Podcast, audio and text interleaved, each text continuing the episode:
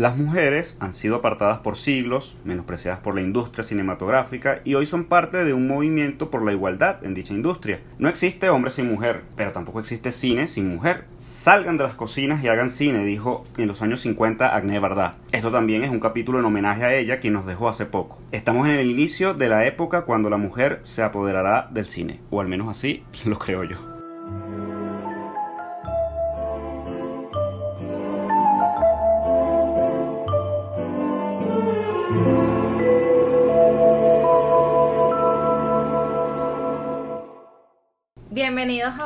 Episodio de Al final de la pantalla, donde hablamos acerca de lo que nos ocupa, preocupa e inspira del cine.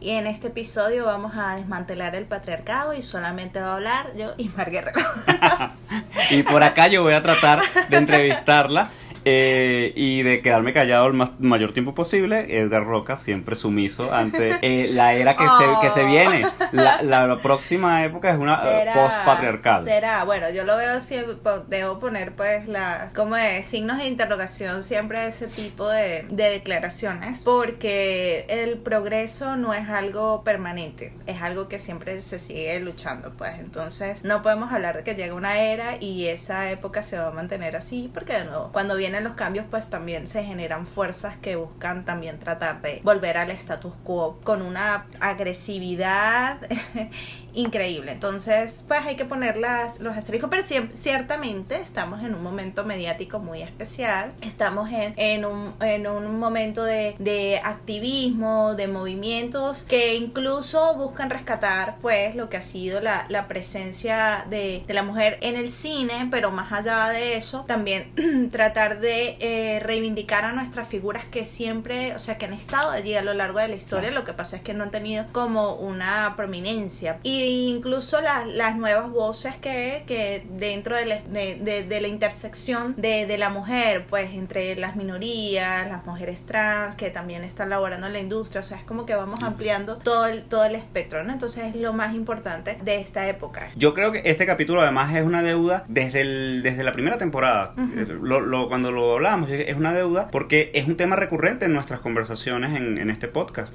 Porque bueno, tú, eh, tú siempre... bueno, yo. Tú me has enseñado en esta... En en esta etapa acerca de, eso, pues, de esas, de esas cosas que están allí o a veces uno no, ve. Y en el, en la, en el primer capítulo hablábamos de Alice Guy, por ejemplo. Sí que es la mayor pionera de la historia del cine, o al menos la primera porque ella nace a finales del siglo XIX y realizó a inicios del siglo XX con, con Lumière y con Pathé, con allá en Francia. Entonces ella es como respetada y reconocida como la, la pionera, la Pero principal. Pero es una figura que es, es rescatada, o sea, es muy reciente, ¿no? O sea, su, su, su presencia, digamos, dentro de los anales de la historia cinematográfica, ¿no? Porque ciertamente siempre tenemos a George Méliès y a los Lumière, e incluso, bueno, incluyen hasta a Thomas Edison, pues, por todo el trabajo que había hecho. Pero la figura de ella siempre pasó como muy por debajo, e incluso tenía más presencia de su esposo en determinado momento que ella misma, ¿no? Y después fue como todo este movimiento de, redescubrir, de redescubrirla ella como figura y todo este trabajo masivo que había hecho, estamos hablando de 100 películas pues que, se habían producido, que ella había dirigido, entonces es interesante todo este proceso, cómo se ha ido dando. Y eh, la repetición de, de ella como figura es muy significativo porque también nos hace pensar cuáles son esas otras como bien de, como bien tituló Disney en una de sus más recientes películas, figuras ocultas, ¿no? ¿Cuáles son esas que de las cuales no conocemos, ¿no? Incluso me lleva también a pensar en nuestra propia historia del cine venezolano, en nuestra cinematografía nacional, ¿no? ¿Cuáles son esas mujeres? Porque vemos que está Margot Benacerraf, que tiene su posición dentro de la historia prominente y es una de nuestras pioneras e incluso una de las que más, o sea, mayor proyección ha tenido en su trabajo. Y luego tenemos como un bache y luego, o sea, después de los 80, bueno, tenemos figuras súper representativas dentro del cine, ¿no? Este, pero tenemos eso, ¿no? O sea, ¿qué, ocurre entre el 50 y los 80? Bueno, el, el, cine, por ejemplo, en Venezuela, el cine venezolano de los 60 está casi desaparecido. Hay eh, indicios y hay datos que demuestran que se realizó en esa época, pero no hay, no se consiguen los negativos, está como perdida esa década entera. Quizás una de las cosas más importantes que sucedió allí fue una reunión de, de cine documental en la ULA que por de ahí viene que la ULA sea reconocida como la ciudad del cine, sí. y tal. Pero creo que también incluso eso es injusto porque se supone que el cine llegó y se proyectó por primera vez y se realizó según nuestros investigadores en, Maracaibo. Entonces, ¿por qué es la cuna del cine? Y si ya 70 años atrás, en 1897, o sea, casi que el, del año en que se inventó el cine, este ya se había hecho algo y se había proyectado proyecciones allá de, cine. Mm. Entonces, hay demasiada injusticia en cuanto a, la investigación. Yo creo que todo está por hacerse, todavía hay muchas cosas, sobre todo en un país como el nuestro, donde yo te decía, hace 22 años no se publica un libro de investigación seria acerca del cine de Venezuela. Y en ese libro, pues ya, ya traían baches como que no tenemos nuestras primeras películas, que si buscas la lista de realizadoras eh, eh, venezolanas, ahí está ese bache inmenso, entre el 60, o sea, 22 años entre que Margot de Serraf estrenó eh, Araya y que después alguien o alguna mujer logró estrenar otra película, que en este caso sería en, el año 83 Marilda Vera, con una de sus primeras películas por los Caminos Verdes, que hablaba de la guerrilla y ese, ese, esa movida que había vivido Venezuela en los 60, que creo que es uno de los factores que también eh, influyó en que la, la, producción en los 60 esté casi desaparecida, era un cine muy clandestino, muy universitario, muy de protesta, se hacía mucho documental y la ficción quedó apartada y quedaba para ciertos eh, realizadores en particular. Entonces, bueno, las mujeres que estaban allí estaban casi siempre ligadas a, la parte política y ligadas a los trabajos documentales. Pero si tú me preguntas, dime un nombre de alguna de, mujer que haya hecho un documental, yo no tengo un nombre. Porque nuestros, nuestros cronistas y nuestros investigadores no, no se han dado a la tarea. Y eso que existía una investigadora muy importante que se llamó Ambreta Marrosu, que rescató, ya murió hace un par de años ya, y yo la leía, eh, fue la, de las primeras críticas que leí, eh, rescataba eh, ese pasado y esa historia del cine, pero fíjate, ahí hay un bache. Claro, pero por eso digo que es como súper importante tratar de revisar nuestra historia y digamos cómo fue el proceso de investigación o de recopilación, porque a lo mejor Ambreta realizaría una investigación a partir de lo que ella conseguía, pero digamos que dependía de los registros que existieran, ¿no? O sea, es, es interesante como tratar de hacer esa revisión de, de nuestra historia e incluso ver, bueno, cuáles eran los precedentes o con qué información se tomaron estos registros, pues para, para poderlos, digamos, este, asentarlos como parte de nuestra historia. Y creo que eso es algo que, o sea, es una movida eh, de investigación que está ocurriendo. Eh, ahorita eh, Columbia tiene un proyecto que se llama Mujeres Pioneras del Cine y es acerca de esas figuras pioneras en todos los ámbitos, en todos los sectores, digamos, de la realización cinematográfica, ¿no? Entonces destacan mujeres editoras, mujeres productoras y, y cómo, cómo, cuál era su presencia y su trabajo y su legado en los inicios de, del cine, ¿no? Pero sí siempre han existido. Y también lo otro interesante es tratar de revisar eh, quiénes son los que, eh, al momento de realizar el canon, quiénes son los que son entrevistados, quiénes son los que son incluidos y cuáles son las figuras que van apareciendo. Porque también otra de las cosas es que nos dicen, bueno, pero es que si realmente el trabajo que hacen fuese tan bueno, habrían, o sea, tendrían su lugar dentro de la historia y sería innegable. Y hay que poner asteriscos en ello porque primero no siempre se realiza como un campo lo suficientemente amplio amplio, digamos, de tratar de disfrutar de, de cinematografía de mujeres que muchas a lo mejor trabajaron en los, a los márgenes de la industria, trabajaron fuera, este, y no se hace como ese, esa búsqueda como un poco más amplia. Por ejemplo, un caso muy personal, eh, eh, estando en la universidad nos, nos pusieron a leer un libro que se llama Las 100 películas que tienes que ver. Habrían dos películas dirigidas por mujeres y eso habría sido mucho. Entre las, o sea, las 100 películas que tienes que ver, solamente dos fueron consideradas por el autor dignas de formar parte de ese canon. En el, en el pensum de Spike Lee solamente aparecen dos películas dirigidas por mujeres. Catherine Bigelow, eh, que creo que no es, no es For Locker ni Zero Theory, sino es una de sus, de sus iniciales. A lo mejor la de con Keanu Reeves y... No, no es Point Break. no, no, ahorita se me escapa su nombre. Creo que es una. Ah, no, no, no, no recuerdo el nombre. Este, y la de la codirección de Fernando, Fernando Mereyes con Katia Lund, que mm. es, Ciudad de Dios. Esa es la otra que, que aparece en su pedazo. Que por ejemplo, esa película todo el mundo siempre la relaciona con Fernando Meireles y es como una reivindicación actual. Yo no lo sabía. Para mí era una película dirigida por, por Meireles y tú me hablaste del tema de que no, de que ahí hay una codirectora y es una mujer. Sí, sí, sí. Y bueno, para de momentos de la cadena academia, pues se tuvo que, digamos, eh, ceder como solamente el título de dirección. Y ella siguió realizando después de... Sí, ella realizó, eh, estuvo, eh, forma parte de la serie de televisión, eh, ha hecho documentales, ha hecho documentales dirigidos acerca de las futbolistas brasileñas, que bueno, son como unas all stars, unas grandes estrellas dentro del, del, del mundo deportivo allá.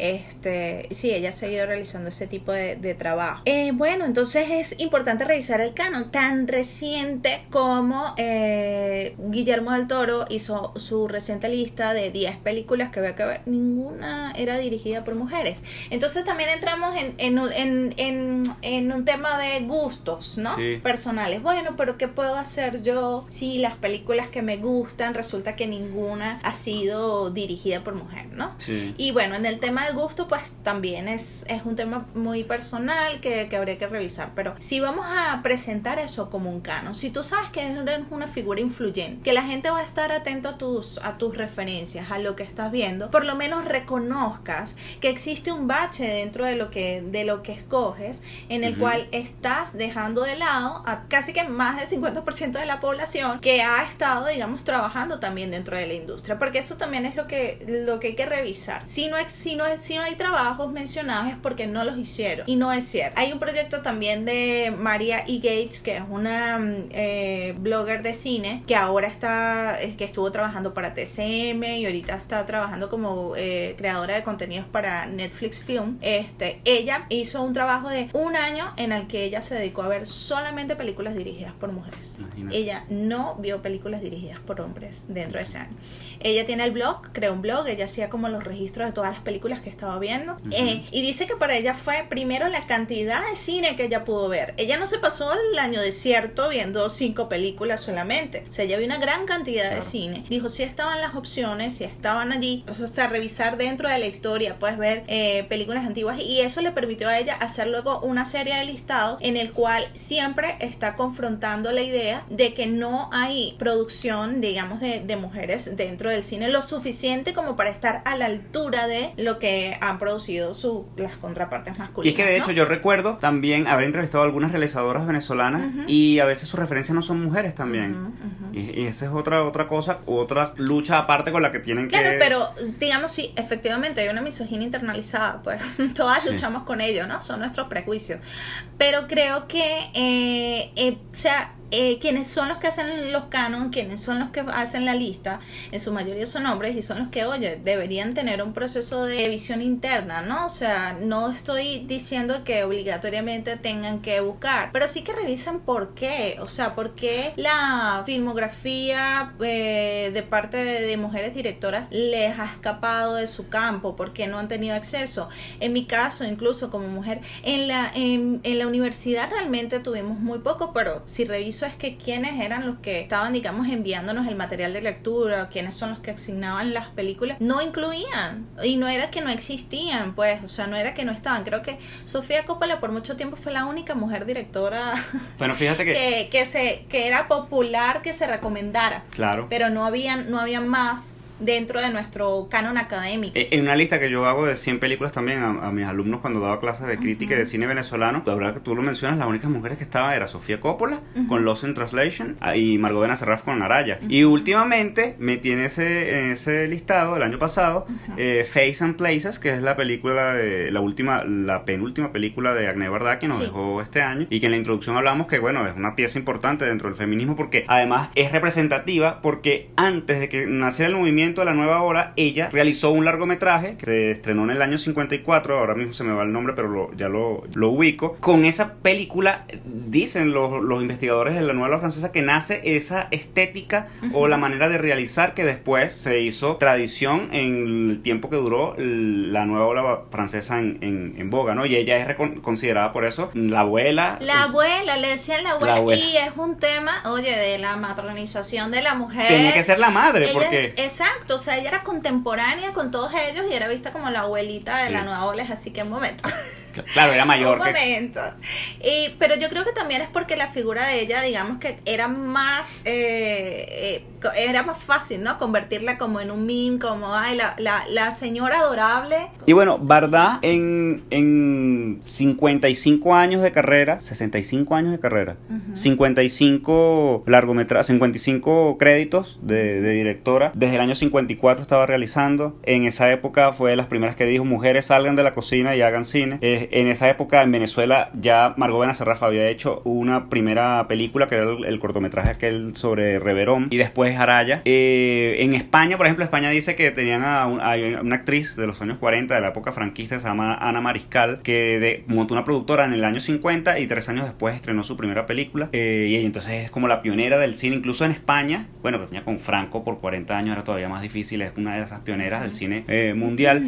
Y Bardá realmente fue la única representativa, porque si ibas antes de Sofía Coppola en el 99, cuando agarró notoriedad por, por Lost in Translation, que otra mujer hay en esa época, Leni Riefenstahl, quizás, la alemana. Jane Campion. Eh, Jane Campion. O bueno, porque esto del descubrimiento de Alice Guy es de los últimos 20 años, no es algo... No era, Julie Dash eh, Louis Weaver, que eran los americanos que decían que era la, la pionera. Dorothy Arzner. Este es el episodio en el que Ismar empieza a decir no, nombres de directoras de cine que la gente no incluye dentro del, de, la historia, pues. Claro. Claro, y, y lo injusto. Amy Hackerly. Y lo, y lo injusto, y lo injusto con, con Bardak, eh, que hablábamos, era que le dan un Oscar y aún, aún así, aunque le dan el Oscar, eso no significa que eh, le den dinero para que haga Face and Places, por ejemplo, ni para que haga Agné por Agné, que fue su última película que se estrenó como, como miniserie de dos capítulos. Entonces, es un poco las injusticias con las que han tenido que vivir eh, las mujeres, pero que el, creo que en los últimos cinco años, eh, por el, porque apareció el movimiento y Me Too y toda la, la movida que se ha dado. como una notoriedad.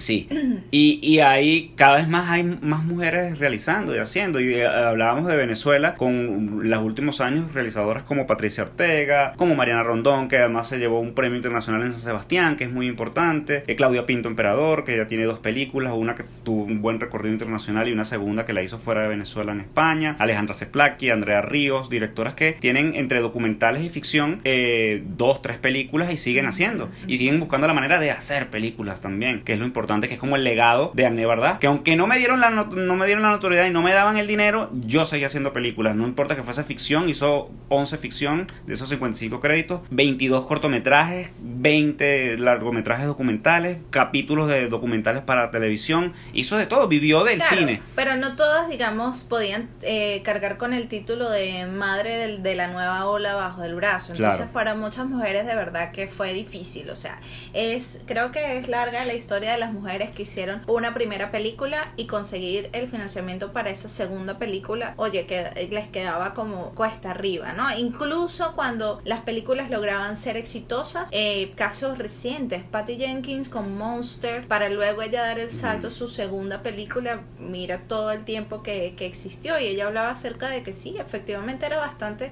difícil, pues, o sea, lograr ese, ese, ese segundo, lo mismo de Granic, o sea, todas hablan siempre de lo mucho que, que costaba, ¿no? O sea, mantenerlo, ¿no? Eh, para mantener, exacto, y, y, figuras como Lim Ramsey, figuras como Jane Campion, pues lograban dentro del circuito de festivales, digamos, mantener allí como su nicho para poder asegurar cierto financiamiento para sus próximas películas, ¿no? Pero igual era, o sea, quedaban como, y si llegaban a dar el salto a Hollywood, pues encontraban ciertas trabas. Y estas trabas son trabas sistemáticas y son trabas discriminatorias, o por lo menos así es como el grupo de activistas lideradas por Mary Geese, que es una directora y académico, eh, presentaron una demanda ante la, eh, eh, que, o sea, que respaldada por la Asociación de Libertades Civiles Americanas de ACLU, acusando pues a, los estudios de que existe una discriminación sistemática por género, en el que solamente el 5% de, los, de, de la producción de lo que se produce en el año es dirigido por mujeres y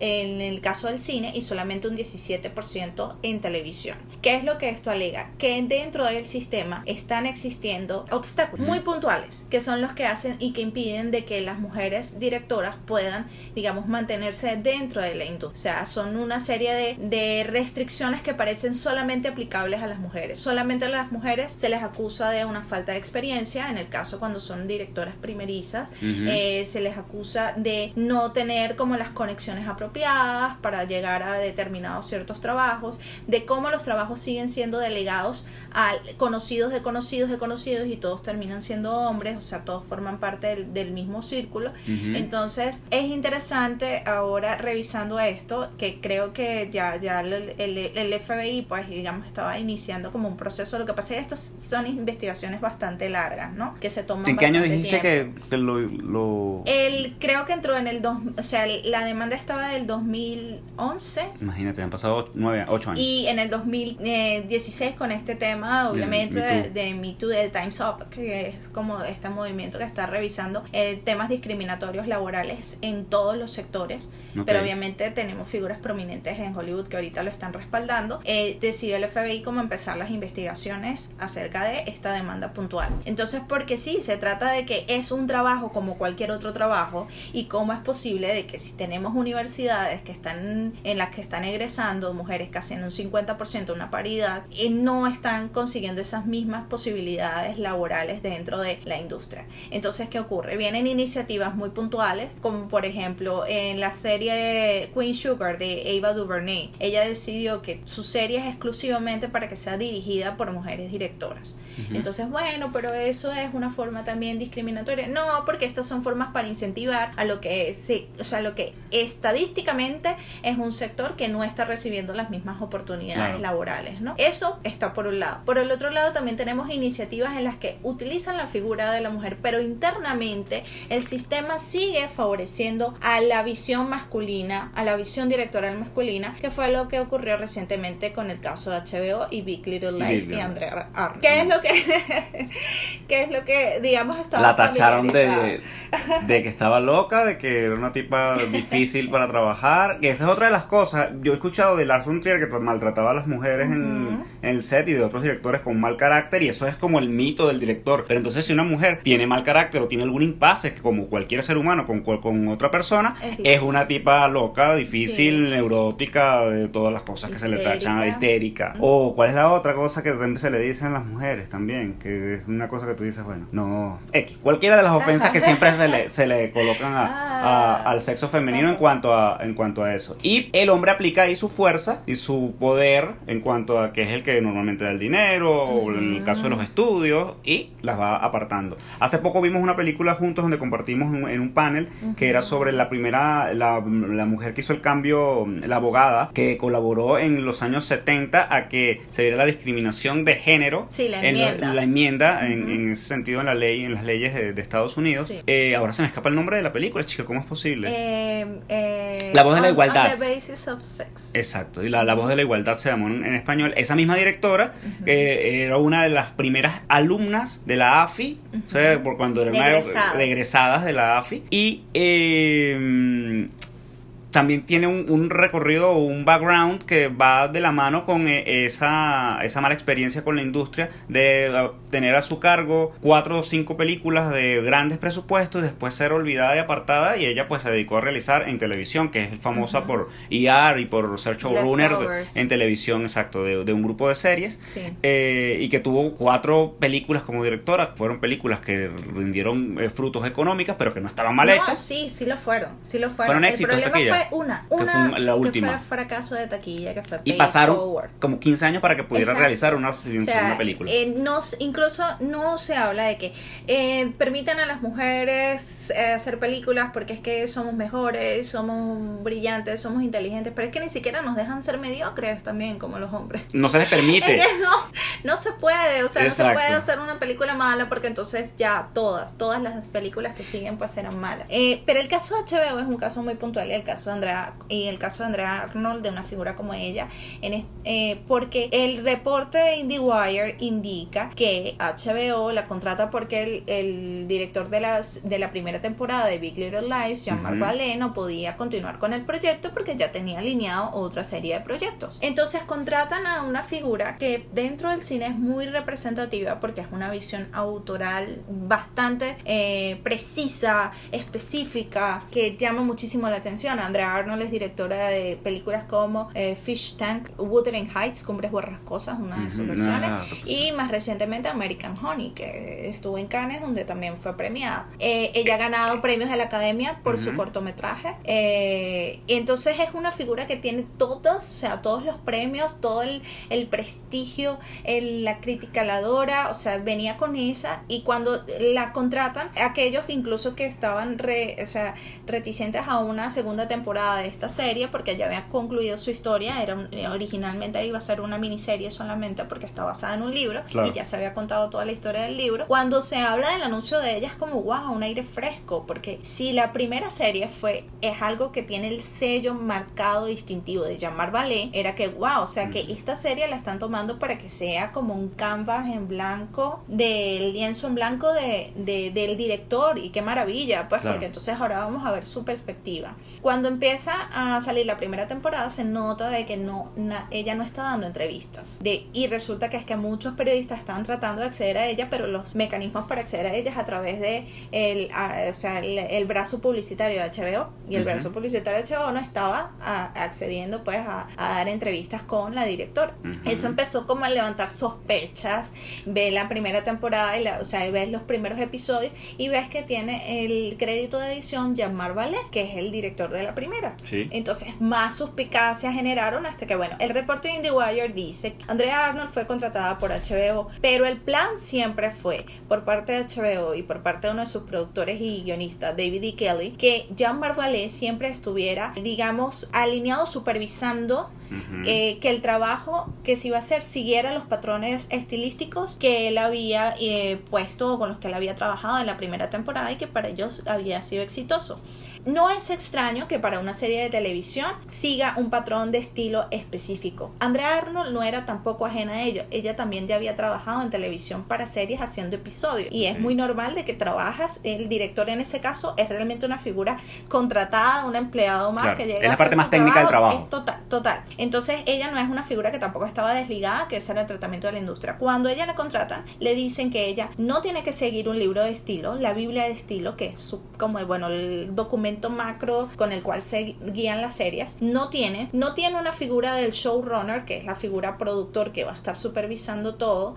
Eh, ella tiene completa libertad, completa libertad de trabajar con los guiones, con, o sea, con, con el trabajo visual, le dan rienda suelta a lo que ella haga y la dejan de que ella instale su equipo de edición en Londres, porque ella se trasladó para el rodaje en California y iba a trabajar toda la parte de edición, iba a volver a su casa en Londres y allí era donde iba a instalar. Cuando ella edita el primer episodio, se lo devuelven no con comentarios, sino diciéndole de que ahora van a buscar todo el material porque el material va a ir al equipo de edición de Jean-Marc Ballet en Montreal. Y le dicen que tiene que grabar 17 días más de volver a hacer grabación. Regrabar, pues. Sí, regrabar con las anotaciones y comentarios del equipo de David E. Kelly, como ahora como productor más que guionista, y con Jean-Marc Ballet en su figura de productor y ahora editor. Mm. Entonces, ves a una figura de ese calibre una, una, mujer que ha ganado los premios que llamar Valer, lo siento, pero no los tiene. O sea, que, que, tiene el aprecio de la crítica y aún así es tratada de esa manera. O sea, de una manera subrepticia, o sea, de una manera que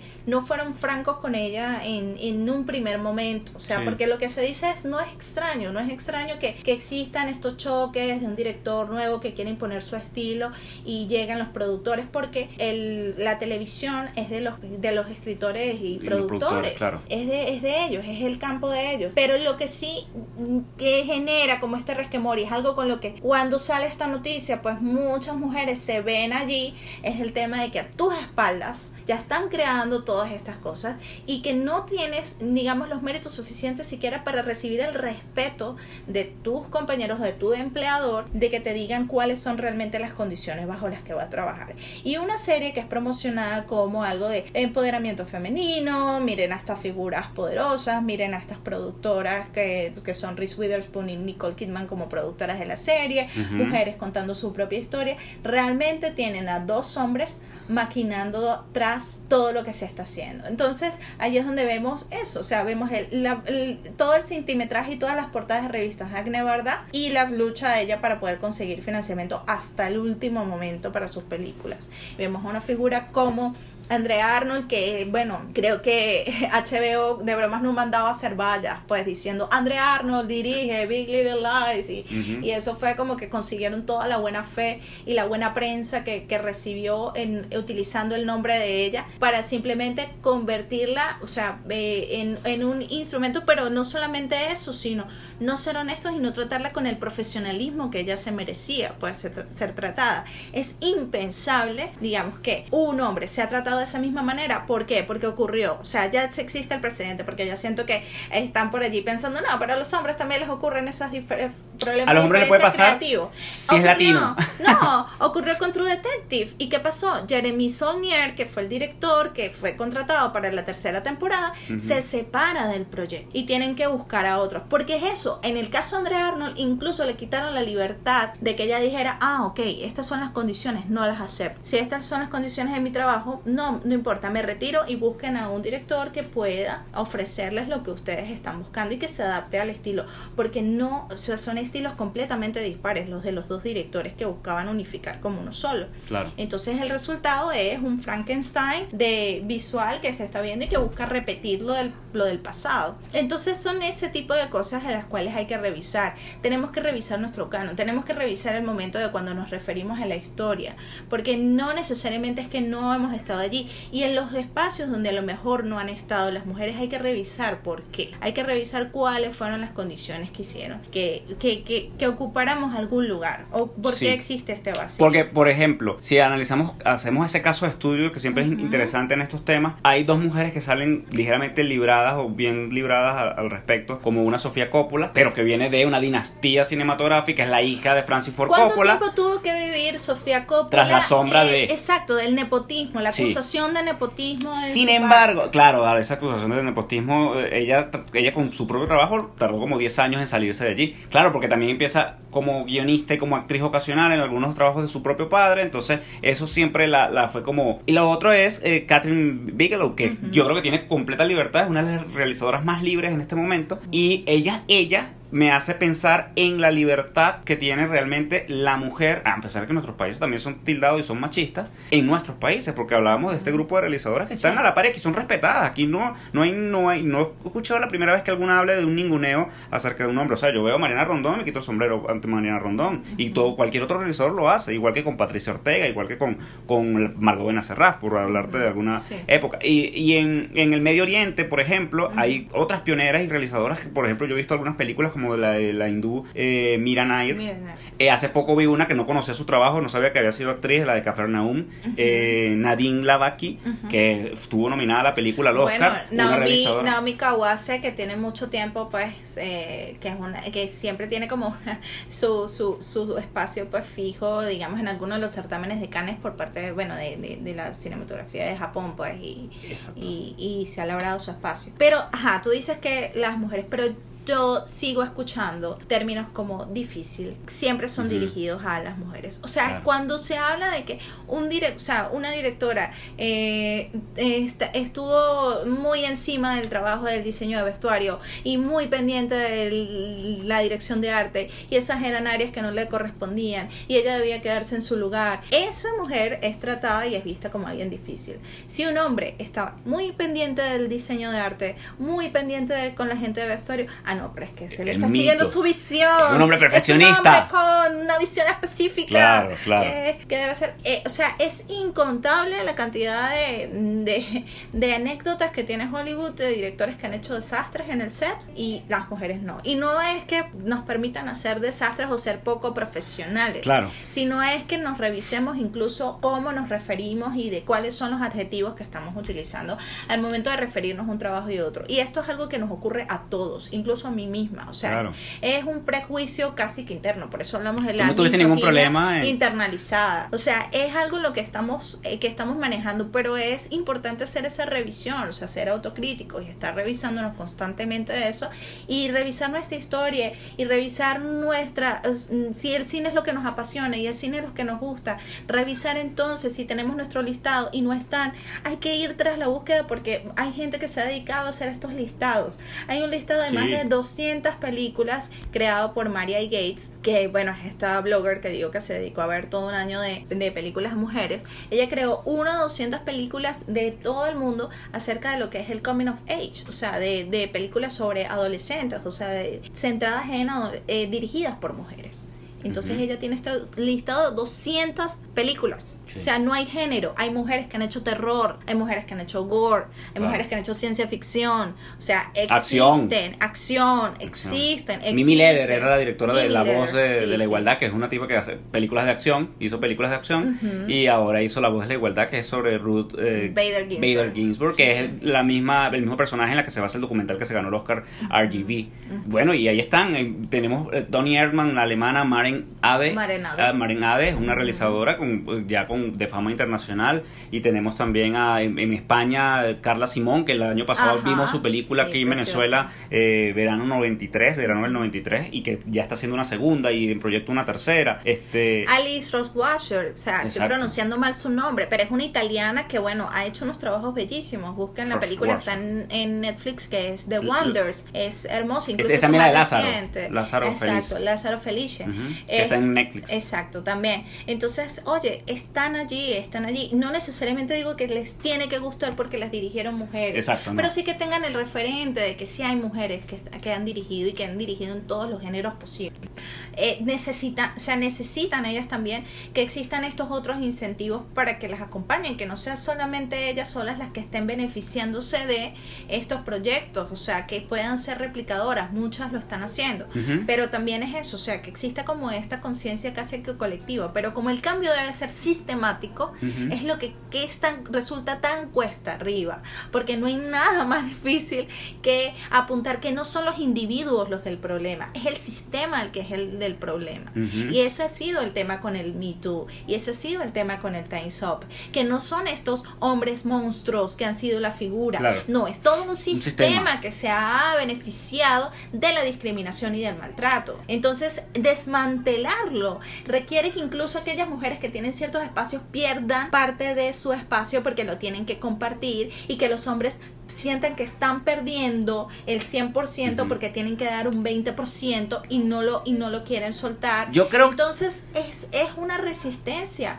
y se ha evidenciado estos años. pero tengamos fe. Ha sido fuerte en, digamos en pronunciarlo, pero eh, existe esa resistencia y no debemos desestimarla, porque también hay que apuntar porque incluso viene de aquellas personas que se consideran aliados, porque cuando te afecta a ti directamente, entonces ya no eres tan aliado del movimiento, porque cuando te corresponde a ti revisarte a ti mismo y cuáles son tus prejuicios que pueden existir y que puedes mejorar y revisártelos, pero como te sientes atacado, entonces te das un giro y conviertes al otro en el enemigo. Yo creo que todo eso va a cambiar y debes quedarte tranquila y tener fe en ese sentido. Yo estoy seguro de eso. Todas somos madres e hijas, no tenemos no importa. que, que no? Claro que sí, todas son hijas. Somos amigas y somos compañeras de trabajo y somos, somos otros seres humanos. Por eso. Somos otros seres humanos. O sea, sin distingo de que no tiene que haber una relación filial, es familiar. no tendríamos que estar hablando de esto ni siquiera.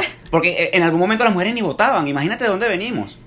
Y eso ya cambió. Pero de nuevo, de nuevo. No, todo progreso, totalmente. Todo progreso todo progreso van a encontrar fuerzas que van a buscar al retroceso. Lo estamos viendo. Tú hablas del tema de la homosexualidad, estamos viendo también crímenes de odio, crímenes, o sea, de género, en, en, unos niveles en los que se supone que estábamos viviendo ya en unas eras en las que debían haber avanzado y no. Entonces es importante hacer como esa, esa revisión, esa revisión interna, esa revisión de los que crean cánones o de los, de los cinéfilos, pues que revisen, digamos, el, eh, sus su historia, revisemos la historia, revisemos la investigación, revisemos el porqué y tratemos de expandir y de ampliar pues lo que estamos viendo e incluir pues el trabajo de las mujeres directoras. Les recuerden nuestras redes. Sí, por favor escríbanos al final pantalla, en Twitter, también al final de la pantalla, en Gmail, estamos bueno en todas las plataformas donde hay podcasts, Spotify, Apple Podcasts, en, en YouTube también tenemos nuestro canal, así que por allí nos pueden escribir y darnos su feedback. Sí, bueno, entonces nos vemos la próxima semana. Chao. Moi j'ai 33 ans. Et toi je dirais plutôt que tu as 88 printemps. Le truc rigolo, c'est qu'on va faire un film ensemble.